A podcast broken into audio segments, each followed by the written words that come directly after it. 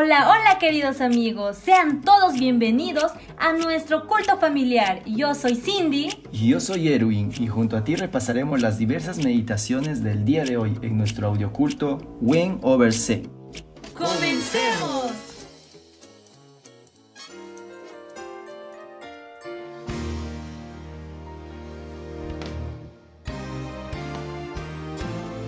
Romanos 2 por eso eres inexcusable.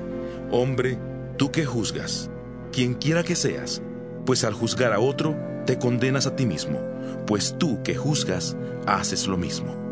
Pero sabemos que el juicio de Dios contra los que practican tales cosas es según la verdad. Y tú, hombre, que juzgas a los que hacen tales cosas y haces lo mismo, ¿piensas que escaparás del juicio de Dios? ¿O menosprecias las riquezas de su benignidad? Paciencia y generosidad, ignorando que su benignidad te guía al arrepentimiento? Pero por tu dureza y por tu corazón no arrepentido, atesoras para ti mismo ira para el día de la ira y de la revelación del justo juicio de Dios, el cual pagará a cada uno conforme a sus obras.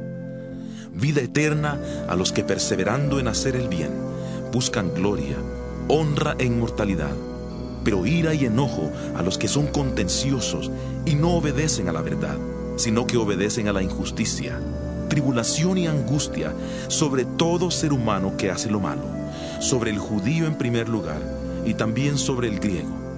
En cambio, gloria, honra y paz a todo el que hace lo bueno, al judío en primer lugar y también al griego, porque para Dios no hay acepción de personas porque todos los que sin la ley han pecado, sin la ley también perecerán, y todos los que bajo la ley han pecado, por la ley serán juzgados. Pues no son los oidores de la ley los justos ante Dios, sino que los que obedecen la ley serán justificados. Porque cuando los gentiles, que no tienen la ley, hacen por naturaleza lo que es de la ley, estos, aunque no tengan la ley, son ley para sí mismos, mostrando la obra de la ley escrita en sus corazones, dando testimonio su conciencia y acusándolos o defendiéndolos sus razonamientos en el día en que Dios juzgará por medio de Jesucristo los secretos de los hombres conforme a mi evangelio. Tú te llamas judío, te apoyas en la ley y te glorías en Dios.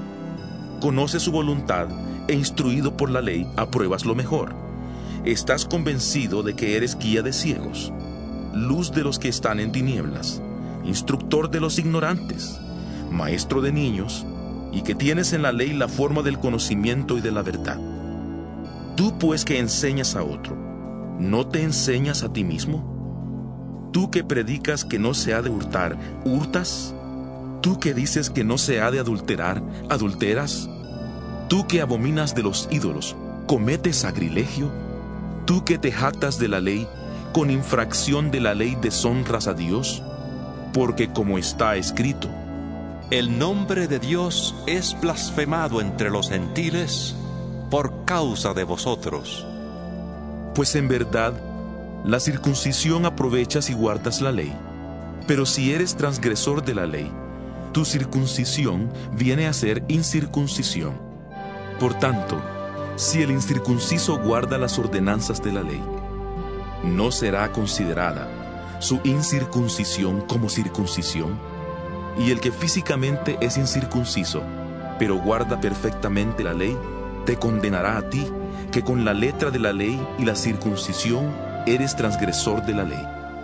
Pues no es judío el que lo es exteriormente, ni es la circuncisión la que se hace exteriormente en la carne, sino que es judío el que lo es en lo interior, y la circuncisión es la del corazón, en espíritu y no según la letra. La alabanza del tal no viene de los hombres, sino de Dios.